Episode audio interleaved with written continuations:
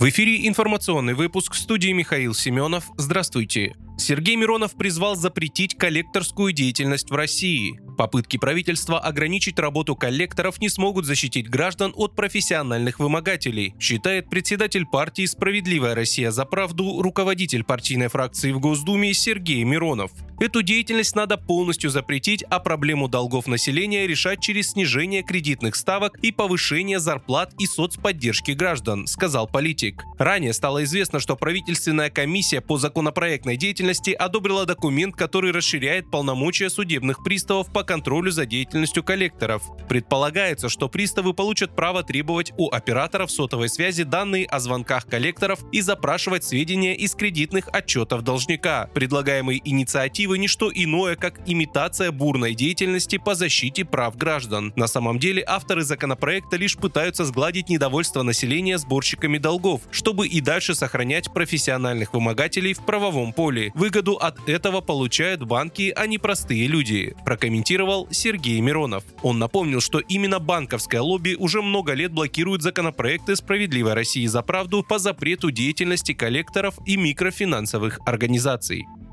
Глава Центра избиркома Турции Ахмед Йенер сообщил, что действующий глава Турции Реджеп Таип Эрдоган получил 49,4% голосов на президентских выборах, а кандидат от оппозиции Кемаль Кылыч Дараглу 44,96%. Об этом глава ЦИК сказал в эфире турецкого телевидения. По словам Йенера, всего по Турции открыты 99,3% из более 192 тысяч урн. 27 урн еще остаются неоткрытыми. В рамках зарубежных зарубежного голосования открыты 84% урн, но не открыты еще более полутора тысяч урн. Голосование на выборах президента Турции началось 14 мая.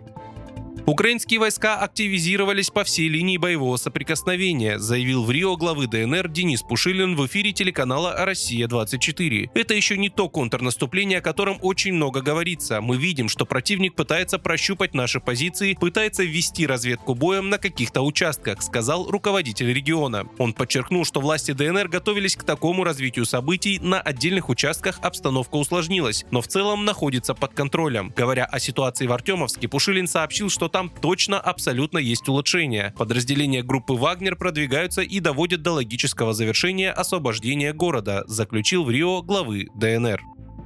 В России зафиксированы случаи массовой рассылки электронных писем с приглашением посетить военкомат якобы для уточнения персональных данных, следует из сообщения Сбербанка. Как пояснил зампред правления кредитной организации Станислав Кузнецов, в рассылке содержался вредоносный файл, при открытии которого мог возникнуть риск заражения всей IT-инфраструктуры банка. Разумеется, военкоматы не рассылают по электронной почте повестки или любые другие официальные уведомления, добавил он. Также специалист подчеркнул, что мошенники вновь используют формирует актуальную для общества информационную повестку. Вы слушали информационный выпуск. Оставайтесь на справедливом радио.